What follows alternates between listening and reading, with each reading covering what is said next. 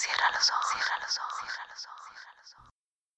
Experiencias comunales. Los mexicanos en bola. Jorge Ibargüengoitia. En esta temporada las lluvias socavaron el adobe de una barda que queda cerca de mi casa y ésta se derrumbó.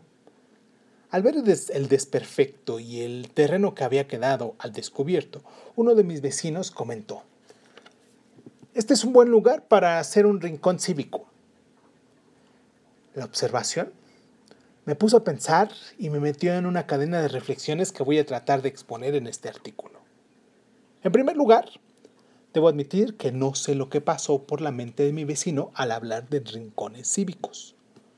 Probablemente niños cantando Amoato Matarilerón, o bien un cuarteto de aficionados tocando Bach, o bien la Paulina Singerman del rumbo recitando los inolvidables versos de Celestina Pesado. Para mí la idea de rincones cívicos evoca otra clase de imágenes.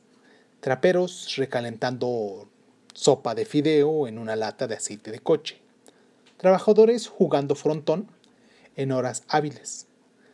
Parejas de enamorados preparándose para algo que no va a llegar a consumarse, etcétera. La verdad es que desde hace mucho tiempo que tengo la idea de que los mexicanos, como entes comunales, somos un fracaso. La idea, que ha tenido comprobación en diferentes partes del país, me vino por primera vez en el rancho de San Roque, con motivo de una fiesta del santo patrón. Los mayordomos de la fiesta anduvieron pidiendo dinero con seis meses de anticipación y lograron juntar una buena cantidad. Los cohetes empezaron a tronar desde antes de que amaneciera y la orquesta empezó a tocar antes de que rayara el sol. Y siguieron los cohetes tronando y la orquesta tocando hasta bien entrada la noche. Estas dos cosas fueron las únicas que salieron bien y que a mi modo de ver tuvieron algo de festivo. La misa de tres padres, el sermón larguísimo, los hombres forcejeando, las mujeres, enrebosadas y muertas de risa, los niños jugando a que se arrojan piedras y se descalabran, las fritangas, las aguas frescas y por último la pastorela que todos vimos y ninguno oyó ni entendió. Fueron elementos de los que cualquier festejo hubiera podido prescindir. Otro momento cívico bochornoso que me tocó presenciar fue de orden internacional. Ocurrió en Francia y en una reunión de Boy Scouts. Como la delegación de cada país tenía que participar en los espectáculos que se efectuaban todas las noches en la fogata, el jefe de grupos mexicanos, que era de Uruapan, escogió la danza de los viejitos y la de los cocheros, para presentar a los europeos la esencia de nuestra nacionalidad. El espectáculo se ensayó durante varios meses en un salón que tenía piso de duela y alcanzó una precisión notable y un ritmo, un ruido rítmico semejante al que hubiera produ- producido 100 tambores.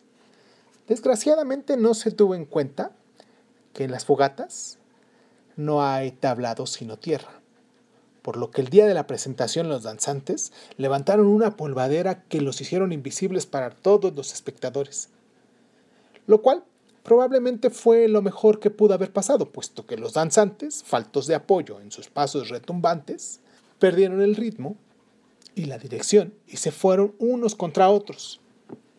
En este caso, podemos decir que el terregal fue el velo que cubrió pundorosamente la esencia de nuestra nacionalidad.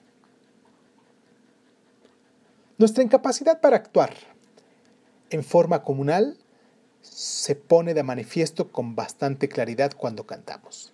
Todo parece indicar que las mexicanas solo pueden cantar cuando están lavando ropa o, o bien cuando están en la bola, a bordo de un avión que va rumbo a Europa y saliendo del Valle de México.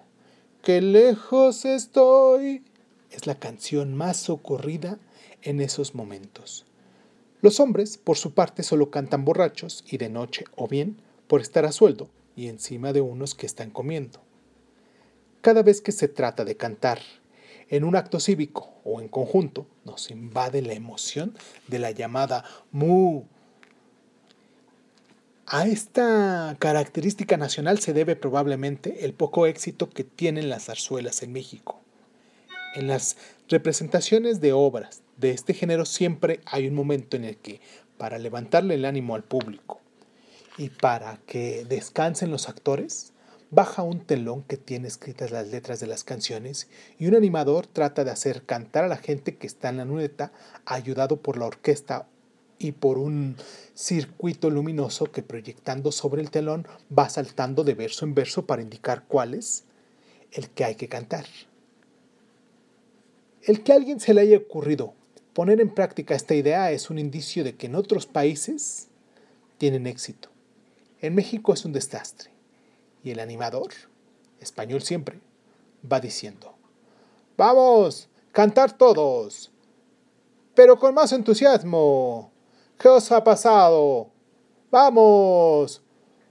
¿Os ha comido la lengua el ratón? Vamos, vamos.